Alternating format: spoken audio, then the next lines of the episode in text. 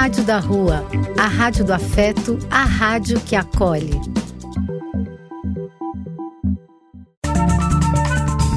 Apoio: Casa de Vó, Banho para Geral e Instituto de Políticas Relacionais. Programa E Quem Quiser Que Conte Outra. Depois de ouvir uma boa história, é conversando que a gente se entende.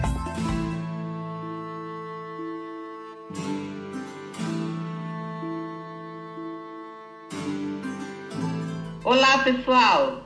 Estamos aqui novamente na nossa contação de histórias com o nosso programa E Quem Quiser Que Conte Outra, aqui na nossa querida Rádio da Rua, a Rádio da Cidadania, da Espiritualidade e da Magia. Como sempre, venho eu, Carmen, que adora contar e ouvir histórias, e venho acompanhada da minha amiga Ruth. E aí, Ru, cadê você? Eu tô aqui prontinha para mais um episódio. E quero ouvir. Sim, sim, quero muito ouvir a história de hoje. Hoje eu resolvi fazer de novo aquele desafio que teve uma época que você adorava fazer, lembra? Uhum. Vamos colocar uma música, as pessoas vão ouvir e vamos ver se adivinham qual o nosso tema de hoje. Vamos lá? Combinado.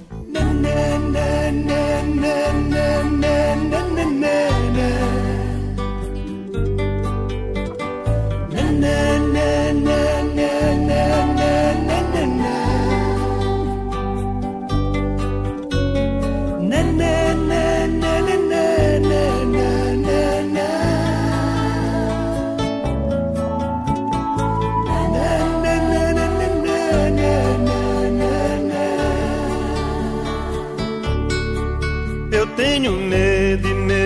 está por fora, medo anda por dentro do teu coração. Eu tenho medo de que chegue a hora em que eu precise entrar no avião. Eu tenho medo de abrir a porta que dá pro sertão da minha solidão, apertar o botão Cidade morta, placa torta indicando a contramão. Faca de ponta e meu punhal que corte o fantasma escondido no porão. Faca de ponta e meu punhal que corte o fantasma escondido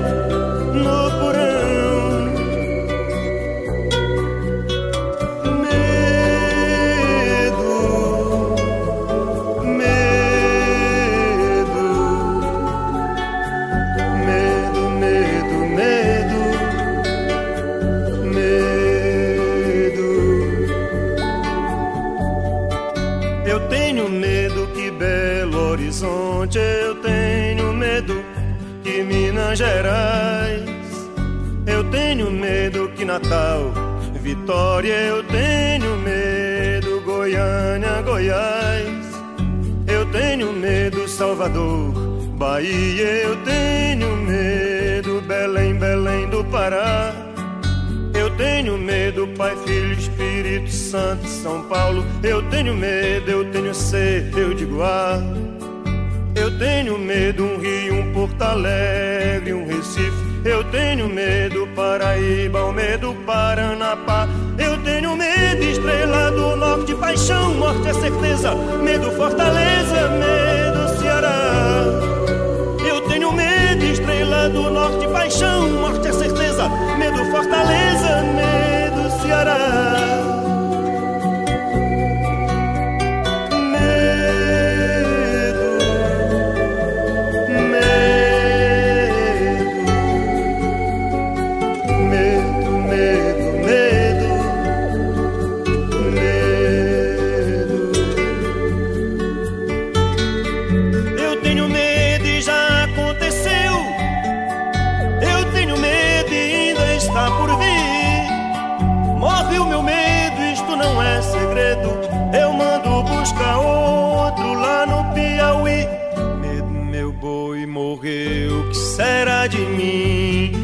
Buscar outro maninha no Piauí. Medo, meu boi morreu, que será de mim? Manda buscar outro maninha no Piauí.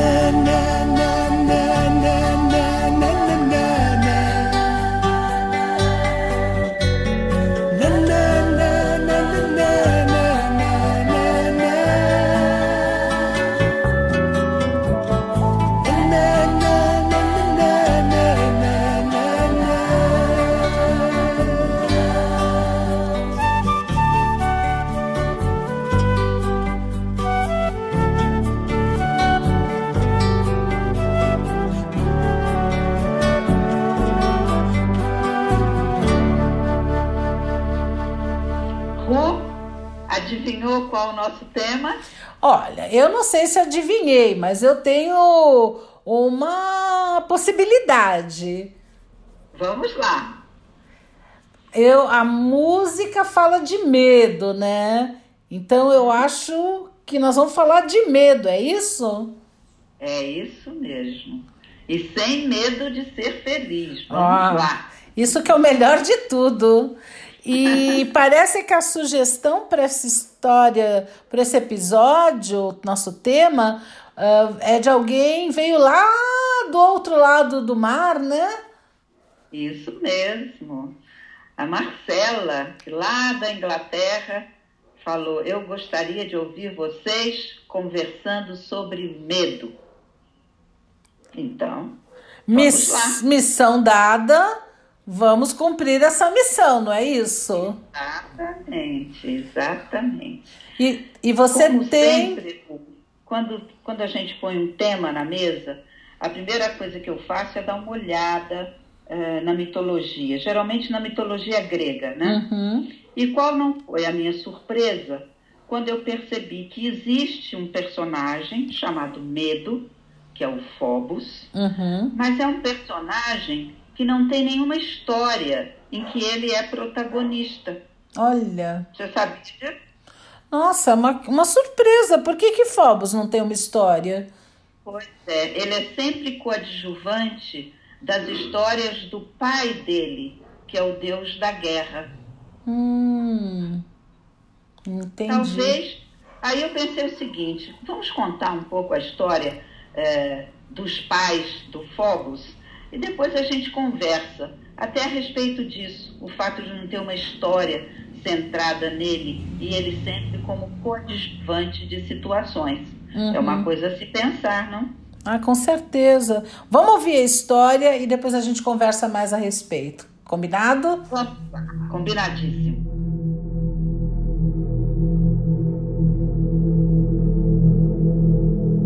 O nosso tema de hoje, o medo, é uma figura muito interessante na mitologia grega.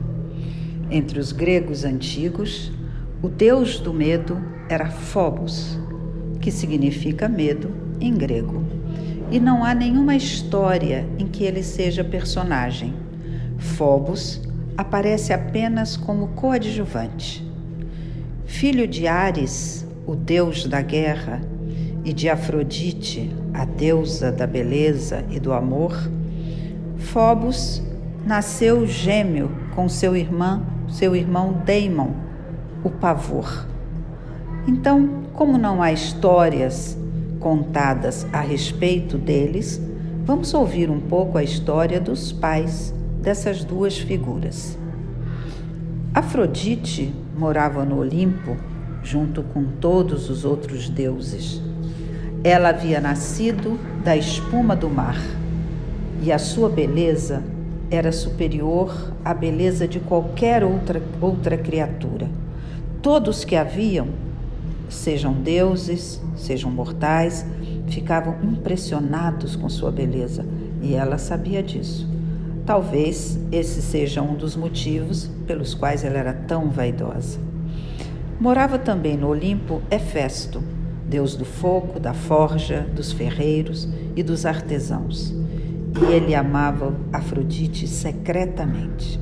Hefesto era filho de Hera e de Zeus, o deus dos deuses. E também era o oposto de Afrodite. Tinha uma aparência pouco agradável estava sempre descuidado, sempre sujo com as cinzas que soltavam da forja enquanto ele criava instrumentos, armas, coisas mágicas. Ah, contam as histórias que Hefesto tinha sido rejeitado por sua mãe, Hera, desde o momento em que nasceu. Dizem que ele tinha uma aparência tão feia que a própria mãe o rejeitou e o expulsou do Olimpo. Zeus, como pai, ficou enternecido e deu a ele o universo da forja, o universo dos metais, aonde ele poderia reinar e fazer suas criações. Hefesto nunca perdoou Hera por aquela rejeição humilhante e um dia resolveu se vingar. Construiu um trono que era mágico e, contando algumas mentiras, conseguiu convencer Hera a se sentar nesse trono. Ao fazer isso, ela ficou presa sem poder se mover. Diante das súplicas de Hera, Hefesto impôs uma única condição para libertá-la: que os deuses lhe dessem Afrodite como esposa. Zeus, que não aguentava mais ver a mulher presa naquele trono mágico, concedeu o desejo. Afrodite, a deusa da beleza, não gostou nada dessa situação. Ela detestava Hefesto, porque ele não era tão bonito quanto ela, mas obedeceu. Hefesto trabalhou sem descanso para ganhar o afeto de Afrodite. Criava joias bonitas para ela, mas ela não tinha interesse nenhum no deus do fogo. Pelo contrário, sempre que podia, cometia infidelidades tanto com outros deuses quanto com os mortais, sem que o esposo se desse conta. Outro personagem que entra em nossa história é Ares, o deus da guerra, o deus da violência, da virilidade masculina e às vezes defensor dos mais fracos. Também ele era filho de Hera e de Zeus. Violento e combativo, era muito bonito. Era uma figura muito grande, tinha uma altura extraordinária, e quando ele punha a sua armadura dourada, o seu elmo e impunha a sua lança, e empunhava a sua lança, muitas deusas e muitas mulheres se encantavam com ele. Tinha uma força extraordinária, mas pouca inteligência. Ares não era muito apreciado, nem pelos gregos, que valorizavam a inteligência e o espírito reflexivo, e nem era admirado pelos deuses, que ficavam cansados com aquela força extraordinária e os seus movimentos tão violentos e agressivos. Mas ele era muito bonito.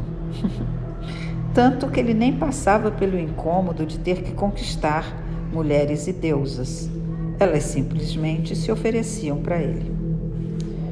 De acordo com essa história de Afrodite e Ares, quando o deus da guerra se encontrou com a deusa da beleza e do amor, se apaixonou perdidamente. Diferentemente de tudo o que fazia com suas outras amantes, decidiu cortejá-la ele a enchia de presentes e de surpresas para ganhar o seu amor. Até que um dia, finalmente, Afrodite correspondeu. Hefesto estava sempre na sua forja e lá ele passava as noites fazendo as suas criações.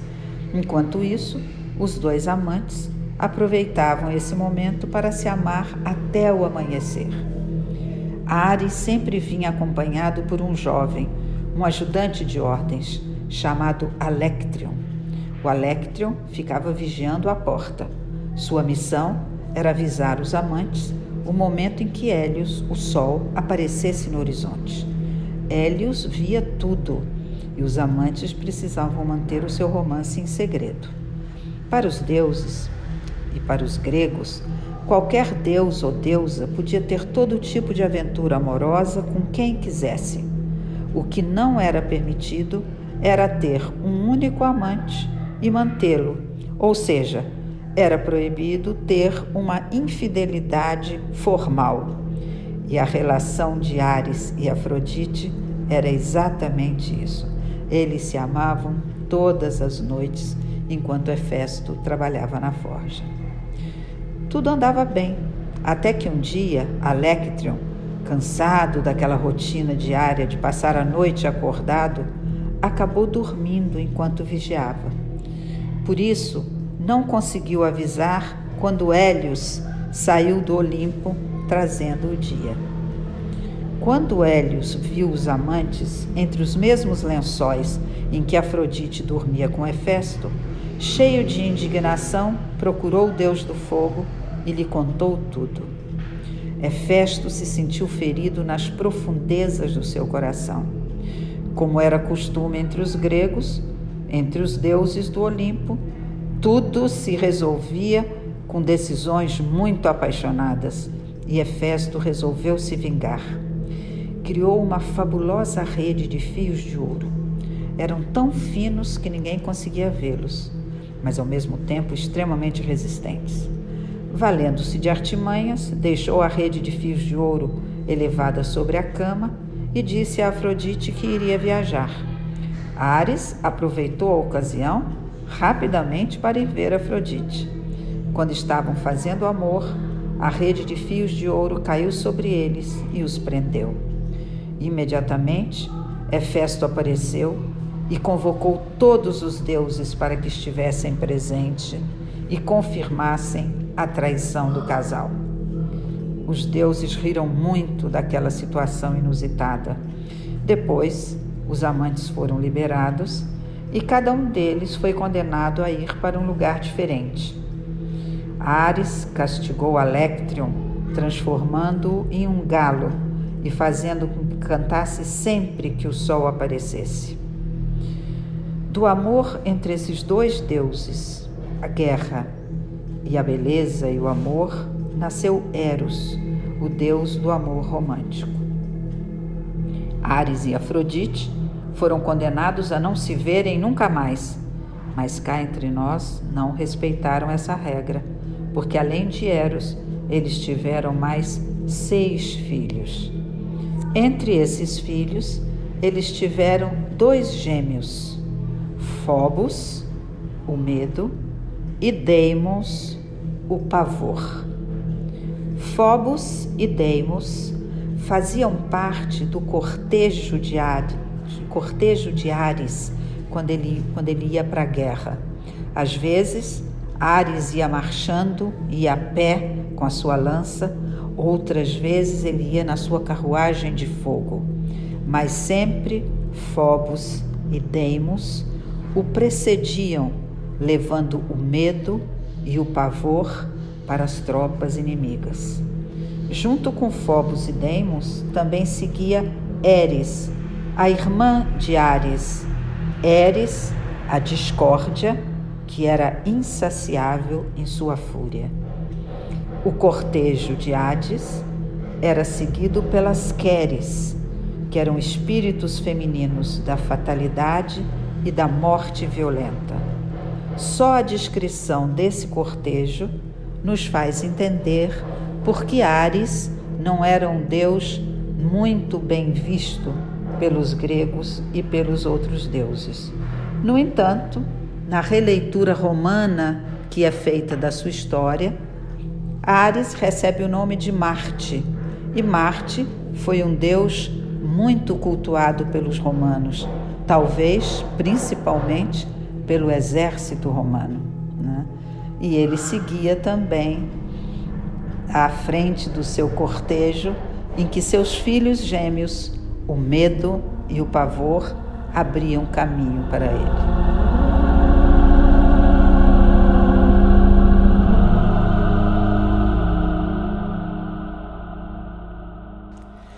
Olha, gostei muito dessa história, Cá. O que, que te fez escolher essa?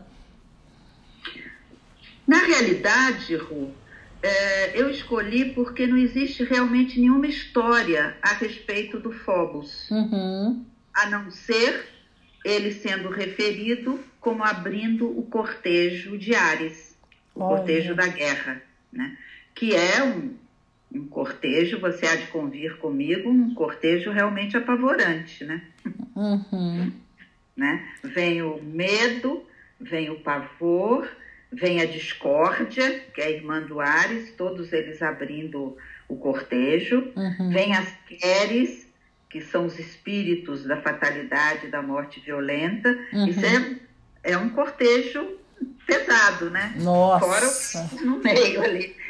Então, é, como ele só aparece nessa circunstância, eu achei que era interessante trazer essa figura e fazer uma reflexão, porque nós, especialmente os psicólogos, né, a gente vê o medo como uma das emoções básicas sim, que, sim. Né, que fazem parte da, da, nossa vida emocional. Sem dúvida, e... só que uh, talvez uh, a, a diferença, de fato, né, hoje a gente entende o medo como sendo uma emoção básica.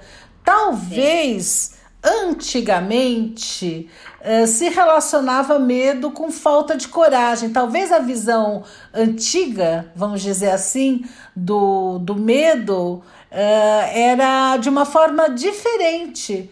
Porque hoje, quando a gente encara como emoção básica, eh, a gente dá uma função importante a essa emoção que talvez naquela época não se dava.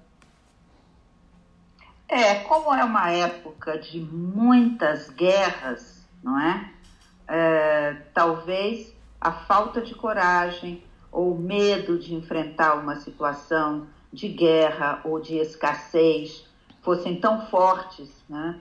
Que o Phobos nem precisa ter uma história, Quer dizer, basta ele aparecer, a história está dada. Você uhum, entendendo? Sim.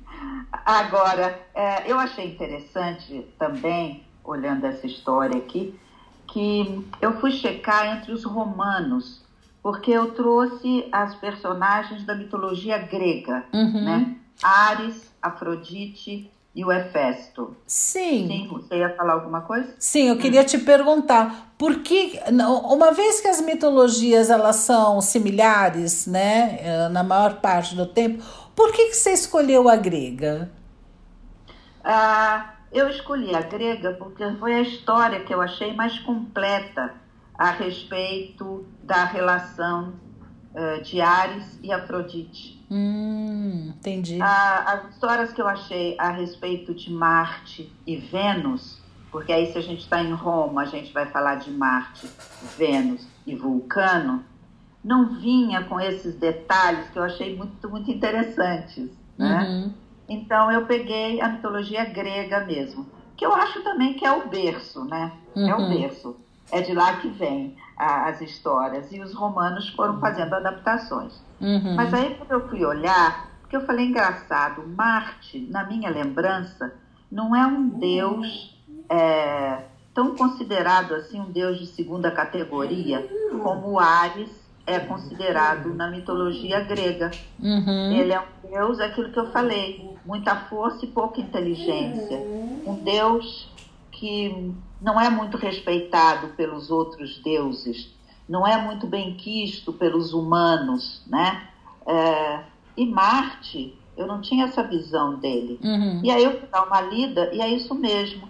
É, em Roma, Marte é um deus reverenciado com seus templos, é considerado o senhor da guerra, mas é também o senhor da, da benevolência, da justiça.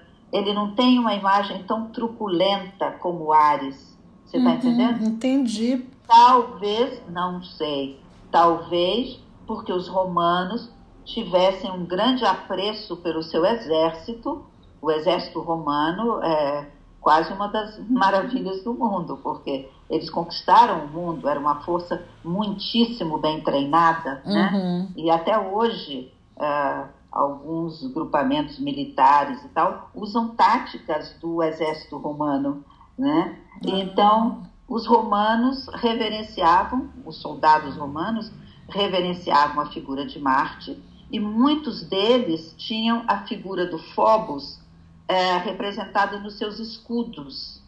Ah, que interessante. É, não é interessante isso? Muito. Quase talvez com uma mensagem assim: eu trago o medo para assustar você. Essa é a fantasia. Que interessante. Essa é a minha fantasia. Uhum. E eu, outra coisa que eu achei interessante, Ru, uhum. é que, embora os deuses tenham sido punidos pela infidelidade continuada deles, isso eu achei muito interessante. Se você é infiel, mas tem um amante aqui, outro lá e tal, sem, sem nenhum envolvimento mais sério, isso é aceitável. Mas se você tem uma infidelidade continuada com a mesma pessoa, aí isso não é aceitável. Né? Uhum. Então eles foram condenados a se separar. Só que eles tiveram sete filhos. E olha que interessante os filhos que eles tiveram: a deusa do amor e o deus da guerra. O primeiro filho que eles tiveram foi Eros, uhum. que é o deus do amor romântico, o Cupido, né? Sim. Depois eles tiveram os gêmeos Phobos e Deimos, o medo e o pavor. Depois eles tiveram Ímeros e Potos, que são os representantes do desejo. Depois tiveram uma filha, Harmonia, harmonia mesmo. Uhum. E por último, Anteros, o deus do amor mútuo.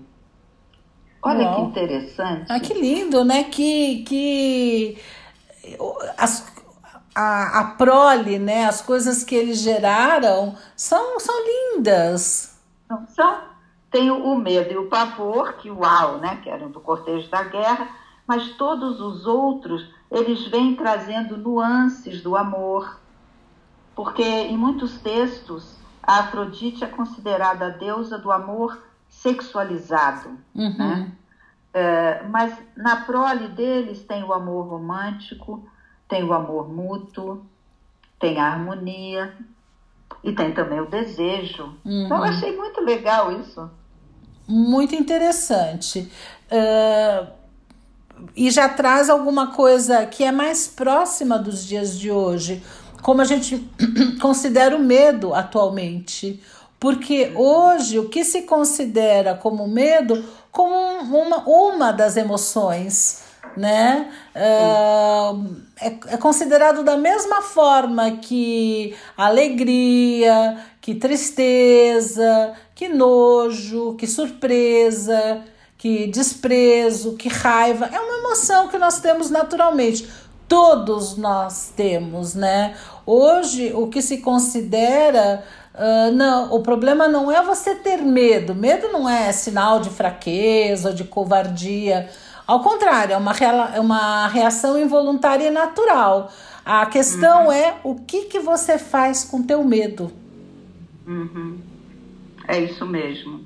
E eu estava olhando os pesquisadores que fizeram essa divisão, né, falavam dos Big Six, os seis grandes, que seriam as seis grandes emoções, essas que você mencionou, que norteiam a nossa vida psíquica, digamos assim. Felicidade, tristeza, medo, surpresa, raiva e nojo. Né? Então. Só que, só que à medida que eles foram estudando, eles consideraram que, na realidade, seriam apenas quatro as emoções básicas porque medo e surpresa eles têm é, representações biológicas muito próximas. Isso, assim como a raiva e o nojo. Isso vai depender do, do, autor. Porque, por exemplo, a, a, lista que eu dei, ela não tem sete emoções, não tem seis, ela tem sete. O Ekman, que é um, um, um, Paul Ekman, é um, um autor conceituado, uh, ele considera essas sete emoções básicas, ele não faz a junção. É, então eu acho que vai depender da linha que você pega, né? De juntar ou não uhum. juntar. Ou não. Uhum. Né? E ele, e ao contrário, ele não ficou com seis, ele trouxe mais uma, a sétima. Ele mais um. E a, o pesquisador que eu li, eles de seis falaram que dava para juntar em quatro. Uhum. Né? E aí eu fui dar uma olhada naquele filme muito legal, ah. Divertidamente. Uhum, uma graça. No Divertidamente é um, são quantas emoções? É um desenho animado, são cinco emoções. Uhum. O Divertidamente tem a alegria, a tristeza, o medo, a raiva e o nojo. Uhum. Tirou a surpresa. Ah, né? tá. E o desprezo também. E o que eu achei interessante é que, quando eu fui procurar a respeito desse filme, eles falam que o diretor ele procurou embasar, né, para estruturar o filme, se embasar em pesquisas científicas. Então, ele andou conversando com psicólogos, com neurologistas, para poder trabalhar um pouco a, a, ideia básica do filme. Uhum. E aí, uh, eles falam que o tem nove conceitos básicos que são trabalhados nesse filme. O primeiro é que as memórias são fixadas pelas emoções. Uhum. Depois, que não existe um sentimento que é melhor ou pior do que o outro. Interessante isso. Eles merecem a sua consideração. Uhum. São igualmente importantes. O terceiro é que a tristeza é necessária. Uhum. né? A alegria, que é muito bonitinha no filme, o tempo todo ela está preocupadíssima porque ela não quer ficar triste, mas o filme passa essa mensagem de que a tristeza é necessária. Uhum. Ah, o outro conceito é que o medo nos faz sobreviver, uhum. assim como o nojo. Eles são alertas e ajudam na nossa sobrevivência. Exato. Um outro conceito, eu achei esse demais. Muita alegria é ruim. Todo excesso não é bem-vindo. Uhum. Mesmo que seja de alegria. É, outro conceito que o filme procura passar: a raiva, ela impede injustiça. Uhum. Mais uma vez, o segredo está no equilíbrio. A raiva estimula a pessoa a se defender, o que é ótimo. Uhum. Mas se você ultrapassar determinados limites, ela fica destrutiva. Depois, há memórias que acabam sendo apagadas. E esquecer pode ser algo muito bom. Uhum. É bem. Porque tem ações, legal isso, né? É, é, eu acho que abordou alguns aspectos bem importantes sobre emoções, né? Uh, eu, eu acho que a gente está vivendo num momento onde as pessoas têm um pouco de dificuldade de lidar com as suas emoções. Uhum. Uh, sei lá, a pessoa às vezes está triste e fala, ah, estou deprimido. Eu, como psicóloga, sou um pouco chata né, quanto a isso. Espera lá. Você está deprimido, que depressão é uma doença, ou você está triste porque algo desagradável, algo inesperado, uma frustração está te acontecendo? Você uhum. tem dormido bem, você tem comido bem, você é, tem ideias, sei lá, suicidas que caracterizam a depressão, ou você simplesmente está triste, aborrecido, um pouco para dentro, tentando processar uma informação que veio, ou uma notícia que veio e que te desagradou, né? Porque parece que as pessoas fogem de sentimentos negativos e eles são tão importantes quanto os positivos. Parece que hoje é mais fácil, sei lá, recorrer a uma ajuda química para fugir Sim. de qualquer sentimento Sim. um pouquinho incômodo. Só que eles são necessários e não tem como fugir disso. Isso é que eu achei bonito nesse filme, porque cada uma das emoções, embora a gente à primeira vista vá julgando né, e simpatizando mais com uma do que com outra, uhum. você vai vendo que cada uma delas tem um papel fundamental Sim. na dinâmica da mente daquela criança, uhum, não é? Uhum. É, mas você tem razão. Hoje em dia, as pessoas parecem que têm uma certa é, dificuldade de aceitar as emoções, meio acolher cada uma delas e ver o que, que elas podem estar trazendo de aprendizado, né? Nesse sentido, Cá, tem uma música que eu acho que vale a pena a gente ouvir, né? Uh, que eu acho que depois a gente vai poder conversar mais um, um pouco sobre esse assunto que eu acho muito relevante. Vamos lá? Música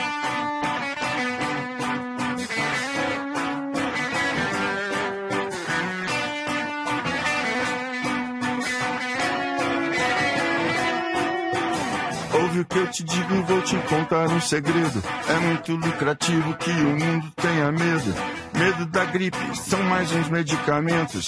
Vem outros vírus reforçar os dividendos. Medo da crise do crime, como já vimos no filme. Medo de ti e de mim, medo dos tempos. Medo que seja tarde, medo que seja cedo. Medo de me assustar se você me apontar o dedo. Medo de cães e de insetos, medo da multidão. Medo do chão e do teto, medo da solidão. Medo de andar de carro, medo de avião. Medo de ficar gordo e velho sem nenhum custão. Medo do olho da rua, do olhar do patrão. De morrer mais cedo e da prestação. Medo de não ser homem e de não ser jovem. Medo dos que morrem e medo do não. Eles têm medo de que não tenhamos medo. Eles têm medo de que não tenhamos medo. Eles têm medo de que não tenhamos medo. Eles têm medo. Medo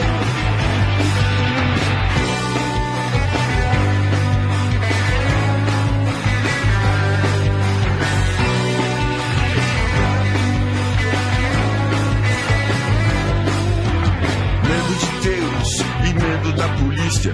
Medo de não ir pro céu, medo da justiça.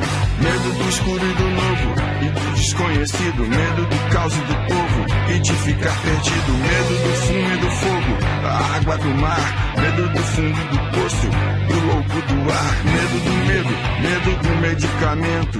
Medo do raio, do trovão, medo do tormento. Medo dos meus, medo de acidentes. Medo dos judeus, negros, árabes, chineses. Medo do eu não te disse, medo de dizer tolice, medo da verdade, da cidade do apocalipse, medo da bancarrota, medo do abismo, medo de abrir a boca e do terrorismo, medo da doença, das agulhas e dos hospitais, medo de abusar, de ser de pedir demais. Eles têm medo de que não tenhamos medo, eles têm medo de que não tenhamos medo, eles têm medo de que não tenhamos medo, eles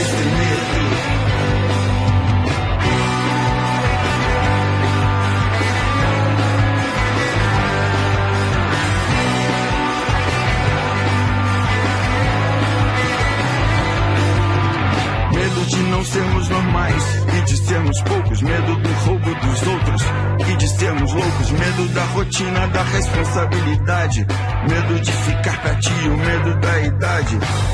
Não tomar comprimido, não ligar pra família, não ter segurança e porta de vigília. Compro uma arma, pego a minha mala, fecho o condomínio, olho por cima do ombro. Família e cara metade, eu tenho medo, nós temos medo. Eu tenho tanto medo. O medo paga a farmácia, aceita a vigilância. O homem paga a máfia pela segurança. O medo teme de tudo e não paga o seguro. Por isso constrói um muro e mantém distância. Eles têm medo de que não tenhamos medo. Eles têm medo de que não tenhamos medo. Eles têm medo de que tenhamos medo. Eles têm medo de que não tenhamos medo. Eles têm medo de que não tenhamos medo. Eles têm medo de que não tenhamos medo. Eles têm medo de que não tenhamos medo. Eles têm medo de que não tenhamos medo.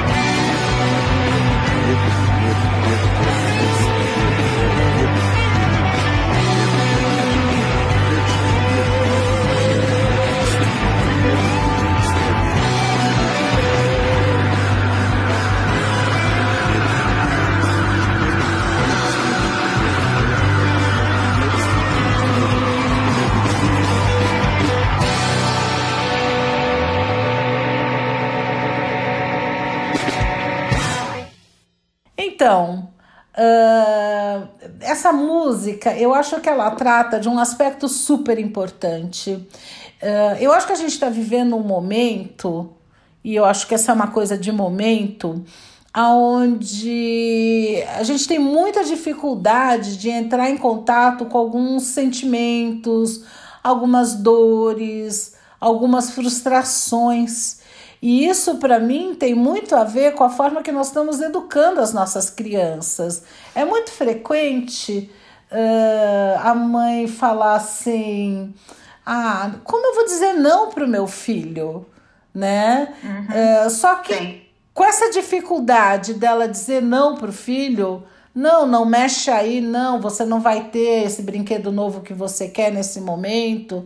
Uh, não, você não vai ter uma nota alta porque, sei lá, você não estudou tanto ou você não domina tanto esse assunto, etc, etc. Você está, de uma certa maneira, privando teu filho de lidar com essas tristezas, com estas frustrações. E o que acaba, que a gente acaba criando adultos que não conseguem lidar com nenhuma tristeza, com nenhuma dor, com nenhuma frustração né? A gente acaba criando adultos que não cresceram, né? Como se fossem eternas, eternas crianças. Emocionalmente. Com frustração. Né? É, emocionalmente, sim, mas eles são adultos. Uhum. Então, por exemplo, ah, uma pessoa que não, não, nunca conseguiu, nunca lhe foi dada oportunidade de aprender a lidar com perdas, sei lá, quando ele termina um relacionamento, primeiro, sei lá, essa pessoa pode achar que o mundo acabou. É muito triste terminar um relacionamento, mas o mundo não acaba. Ou. Agora tem mais. Tem um detalhe que é o seguinte: esse adulto, né, que depois que cresce ele fica impossibilitado de encarar uma frustração, né, ele enquanto criança ele se torna, ele é um verdadeiro ditador. Muitas ah, vezes. Né? Essa né? relação pais e filhos, em que os pais têm muito medo de frustrar a criança, têm muito medo de que a criança não os ame, então eles não colocam limites. A criança começa a reinar e aí você vê situações muito tristes e muito dramáticas. Uhum. Tem um livro que foi publicado há algum tempo, que o título do livro já diz tudo: Déspotas Mirins. Uhum. Você acaba criando pequenos ditadores. Sim. Não é? Quer dizer, pode parecer que esse efeito só aparecerá adiante, mas não. Ele aparece já mesmo na própria infância. Uhum. Ele pode aparecer, sim. Não é? Uhum. E quando a gente fala de medo, é, é interessante a gente lembrar que os medos infantis, eles são esperados. Ou seja, é esperado que a criança viva é, essa emoção de medo. E tem até momentos da vida específicos em que você espera que alguns tipos de medo apareçam. Uhum. Tipo, até por volta dos seis meses, os bebês têm medo de barulhos muito altos. Uhum. Isso é comum com os bebês em geral. Uhum. Entre os 7 e 11 medos, e 11 medos, e 11 meses, a, a criança tem medo de pessoas estranhas. É comum também você perceber, à medida que o bebê cresce, uhum. ele passa uma fase que quem não é do entorno dele, ele olha com desconfiança, ele Sim. fica é, com medo. Uhum. Por volta dos dois anos, a criança começa com medo de médico, aí ela já sabe direitinho que vai no médico e toma injeção, né? Uhum. Medo de trovões, de objetos muito grandes e às vezes de criaturas imaginárias. Por volta dos quatro anos, medo de palhaços e pessoas fantasiadas. Medo de escuro, de insetos, de monstros, medo de ficar sozinho. Uhum. Por volta dos cinco anos, começam os medos mais concretos medo de ladrão, de cachorro, é, de se machucar, de perder os pais. E aí culmina por volta dos sete anos, quando a criança vai entrando em contato com a, o princípio de realidade, né? Antes disso se instaurar, vem o medo de fantasmas, de tempestades, de dormir sozinho, de que alguma coisa ruim aconteça com os pais. Esses são os medos mais comuns é, nos primeiros anos de vida. Uhum. Então, os pais precisam ter clareza sobre isso para não se apavorar Isso. junto com a criança, não é? e perceber que a melhor forma é você fazer parceria com ela. Porque cada pai e cada mãe também foi uma criança que teve os seus medos. Uhum. E aprendeu formas de exorcizar o medo, não é? Uhum. Às vezes cantando, às vezes pedindo para o pai ou para a mãe contarem uma história. Então, que formas de exorcizar o medo você usava na sua infância? Como É. era? É, outras pessoas usam o recurso de ter uma luz bem tênue, acesa. Né? Tem, tem vários recursos que podem ser usados no sentido de possibilitar que aquela criança supere ou lide com seu medo, porque esse é o grande segredo da história, né? O medo ele está associado ao instinto de sobrevivência.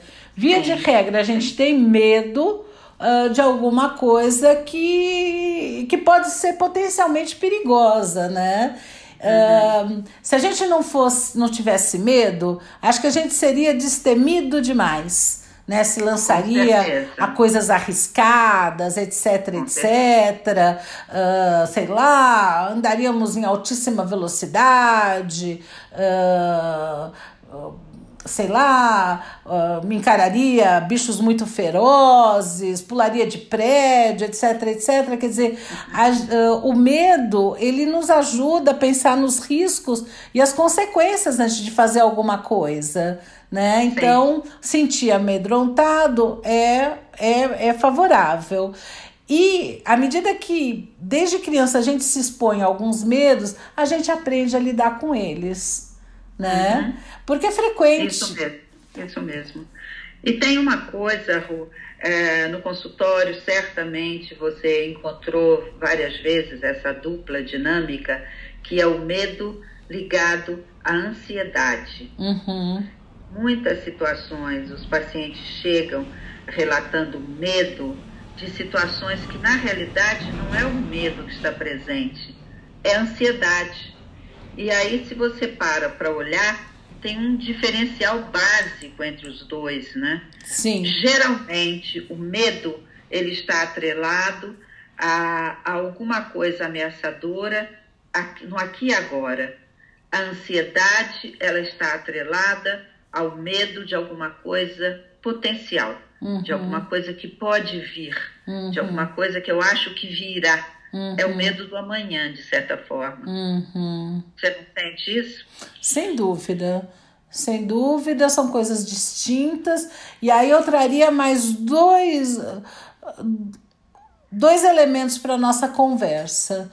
Primeiro é o, o, o irmão, né? O, temos o medo, que é algo natural, que todo mundo tem, que nos protege, mas com quem a gente aprende uhum. a lidar, porque ele aparece várias vezes na nossa vida, a gente vai aprendendo a lidar com ele, a gente aprende.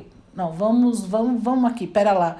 Ficar na ponta desse precipício, vem o medo, ah, acho que é um sábio conselho que o medo está me dando. Uh, entrar Uh, sei lá, num, num palco para falar em público, dar um pouquinho de friozinho no estômago, isso ajuda a gente a se preparar um pouco mais. Este é o medo. Aí temos a fobia. A fobia já seria uma doença, né? Uhum. Porque a fobia, ela é além do medo. Aí já seria um medo irracional né? E aí essa sim, essa precisa de ajuda, precisa de tratamento, né? Porque Uhum. inclusive ela tem uma triste tendência que é de ficar cada vez maior se a gente fica com ela, convivendo com ela. O medo não, o medo a gente enfrenta.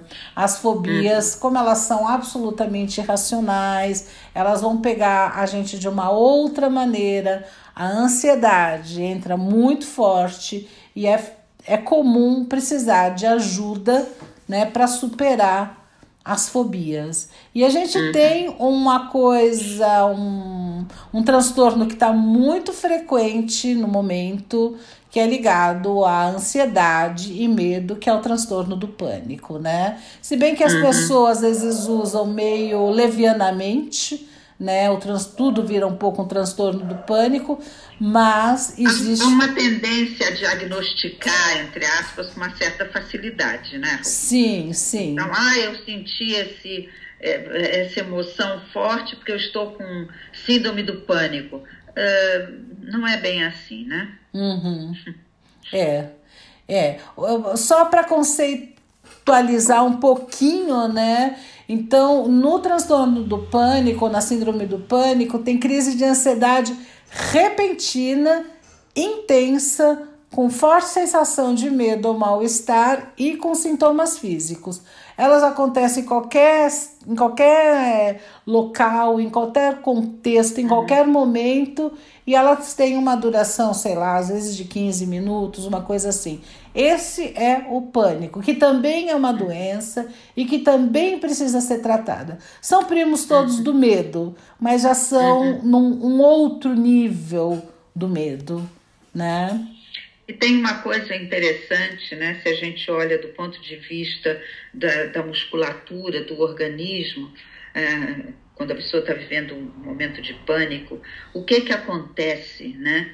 Se, se eu vivo esse momento de pânico e eu vou vivendo o coração disparado, aquela sudorese, o que que vai acontecer se o pânico chegar no no limite máximo dele, se é que existe um limite máximo para ele, o que é que vai acontecer? A musculatura vai relaxar. O uhum. que a, uhum. a, biologia nos mostra é isso. Uhum. Quer dizer, num extremo de muita tensão, o corpo relaxa. Uhum. Então, sempre os terapeutas dizem, né? Você em síndrome do pânico tem a impressão que você vai ter um ataque cardíaco e vai morrer mas não há registro de ninguém que morreu de síndrome do pânico, né? é, às vezes esses argumentos são suficientes para tranquilizar algumas pessoas. Outras não, precisam de uhum. uma intervenção mais direta na questão, porque o mal-estar é muito intenso, né? É muito grande. É. E tem a ajuda também de você respirar num, num saco de papel, né? O gás carbônico também ajuda ao relaxamento. Sim. Tem várias, várias técnicas uhum. que a pessoa pode aprender e lançar a mão uhum. para enfrentar um momento de pânico uhum. e, e, se acalmar, não é? Sim, para trabalhar com a sua ansiedade, né? Sem pra dúvida. Para trabalhar com a ansiedade.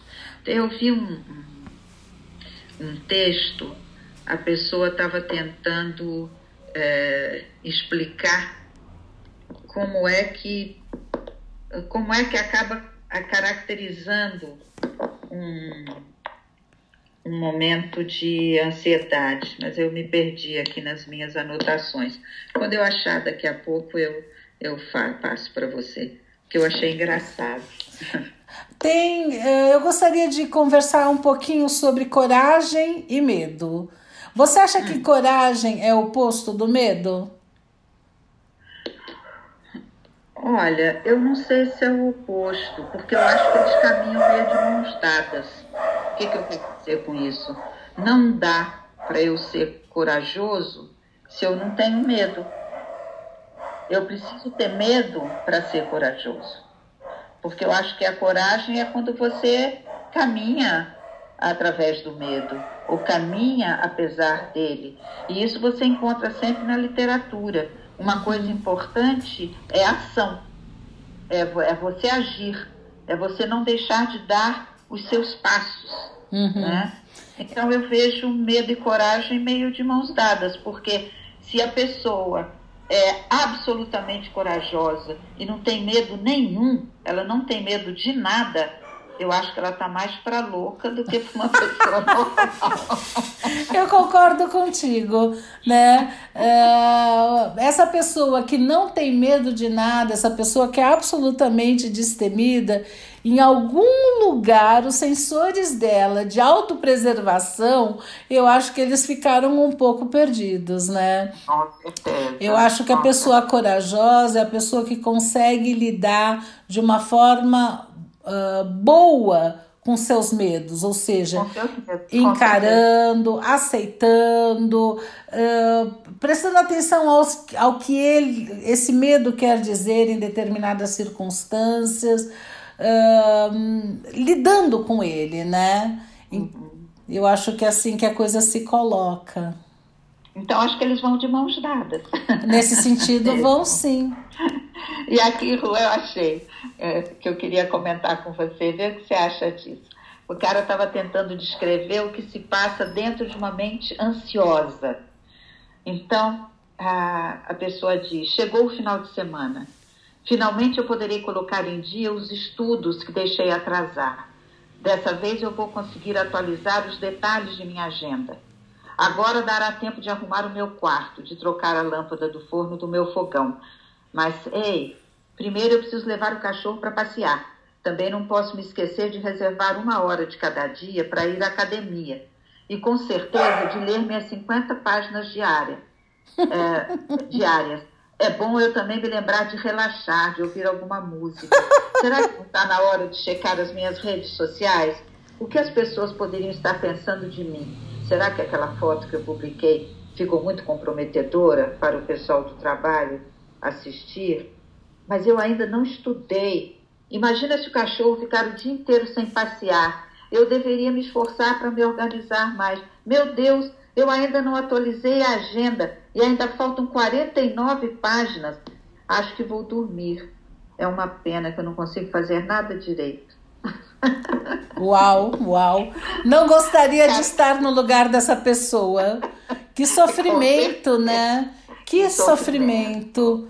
E que pouca concretização. E muito sofrimento, né? Eh, me parece que a característica mesmo das pessoas eh, tão ansiosas fica tudo aqui na mente, né? Ele até, essa pessoa até se cansou e acabou não fazendo nada, né? É, é isso mesmo. E é, eu acho que é uma coisa que eu acho muito importante, talvez que eu tenha um lado um pouco mais obsessivo, talvez, é você ter a agenda. Eu acho que uma agenda ajuda tanto, onde você pode priorizar atividades, uhum. entendeu?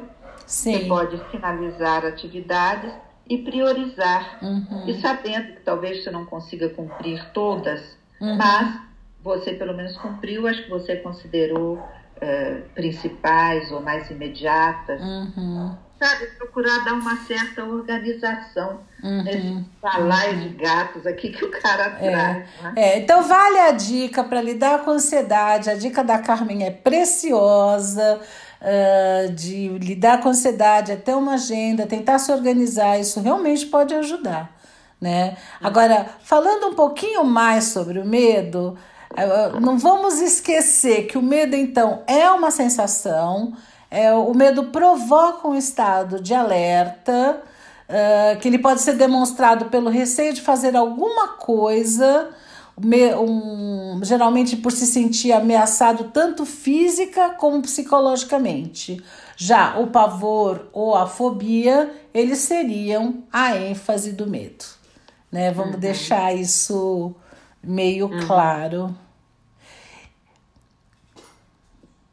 Nossa, Rô, acho que a gente deu uma. Fizemos um sobrevoo, assim, sobre algumas emoções. Uhum. É, me parece que ficou de bom tamanho. Ah, não, não, não, não, não. Eu, eu encontrei uma poesia da Cecília Meirelles sobre o medo, Opa. que eu gostaria de ler antes da gente terminar. O que, que você acha? Acho que vamos terminar em altíssimo estilo, com o poema da Cecília Pérez. Vamos lá, então. É o cântico sexto. Tu tens um medo de acabar.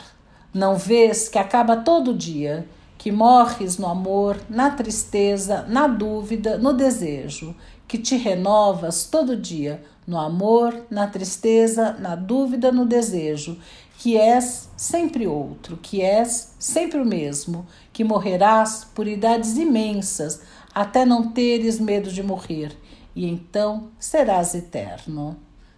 Essa poesia ela está na antologia poética, né? O livro é da editora Record, ano 63, e é do Rio de Janeiro.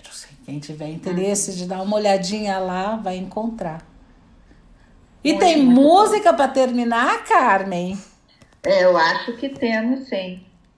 Eu acho que temos música ainda falando do medo. A gente começou com o meu querido Belchior, ai que saudade, né? Ah, a música dele falando do medo. E tem uma música que você trouxe uma vez, Ru, que é do Lenine, Uhum. cantando com uma mocinha que eu esqueci o nome dela. Ela canta em castelhano e ele canta em português. Eu acho que seria interessante a gente terminar ouvindo os dois. Tem um trecho em que ele canta em português. Quem tiver dificuldade com o espanhol pode acompanhar quando ele canta em português, Uhum. falando do medo também. Uma música muito bonita. Então vamos lá. E quem quiser, Quem quiser, que conte outra. Até a semana, Ru. tchau!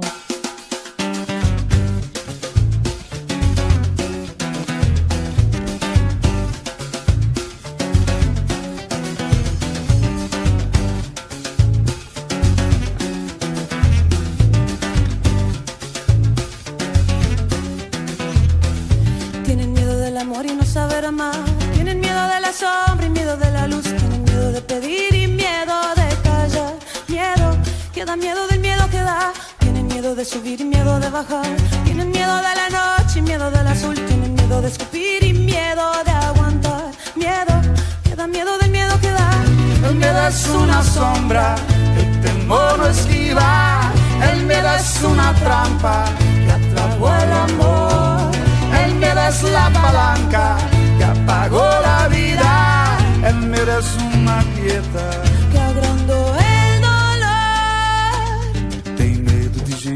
Solidão. Tenho medo da vida e medo de morrer. Tenho medo de ficar, medo de escapulir. Medo que dá medo do medo que dá. Tenho medo de acender e medo de apagar. Tenho medo de esperar e medo de partir. Tenho medo de correr e medo de cair. Medo que dá medo do medo que dá. O medo é uma linha que separa o mundo. O medo é uma casa aonde ninguém vai. O medo é como um laço aperta em nós. O medo é uma força que não me deixa andar.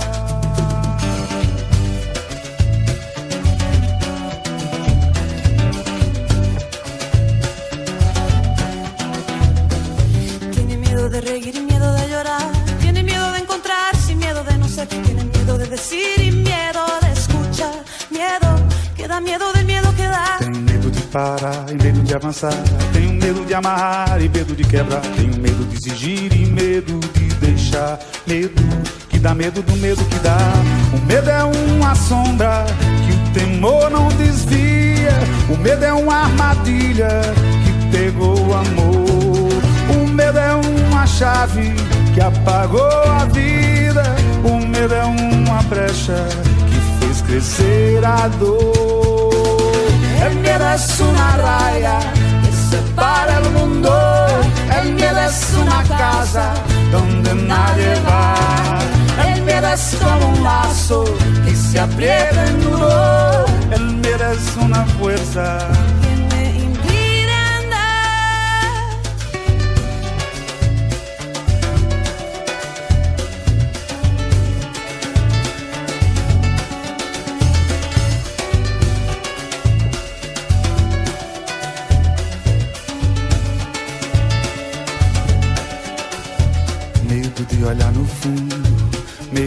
Dobrar a esquina, medo de ficar no escuro, de passar em branco, de cruzar a linha, medo de se achar sozinho, de perder a rédea, a pose e o prumo, medo de pedir arrego, medo de vagar sem rumo, medo estampado na cara ou escondido no porão, o medo circulando nas veias ou em rota de colisão. O medo é de Deus ou do demo, é ódio ou é confusão. Medo é medonho, o medo domina, o medo é a medida da indecisão. Medo de fechar a cara, medo de encarar, medo de calar a boca, medo de escutar, medo de passar a perna, medo de cair, medo de fazer de conta, medo de iludir, medo de se arrepender, medo de deixar por fazer, Medo de se amargurar pelo que não se fez. Medo de perder a vez. Medo de fugir da raia na hora H. Medo de morrer na praia depois de beber o mar. Medo medo do medo que dá. Hum,